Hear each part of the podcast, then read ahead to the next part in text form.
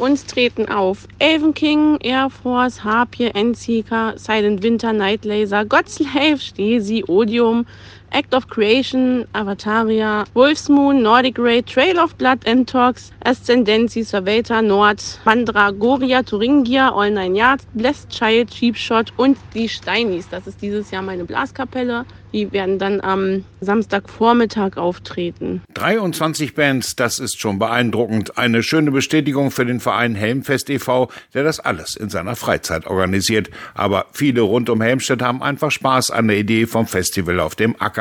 So hielten sich auch die Beschwerden nach dem ersten Mal in ganz kleinen, überschaubaren Grenzen, obwohl die Pkw-Blechlawine über enge Straßen rollen musste. Aber die Heavy-Metal-Szene weiß halt, was sie an solchen Veranstaltungen hat. Müllschlachten gibt es darum auch nicht. Und weil es beim ersten Mal hier und da Schlangen am Getränkestand gab, wurde nachjustiert, sagt Rebecca Börner-Pach. Wir haben dieses Jahr auch ein bisschen aufgefahren. Wir haben mehr Essensstände, wir haben ein Frühstückszelt, es gibt Trinkwasser in anderthalb Liter Flaschen zum Selbstkostenpreis für 50 Cent, mehr Sitzgelegenheiten und wir haben auch Tagesticket. Es muss ja auch nicht jeder gleich mit dem Zelt anrücken, kann man aber. Inzwischen ist alles da, was der Musikfan sich so wünscht. Schließlich wollen sich auch die Macher wie zu Hause fühlen und was beim Backen in diesem Jahr die Höhner waren, gibt es natürlich auch beim Helmfest eine Partykapelle.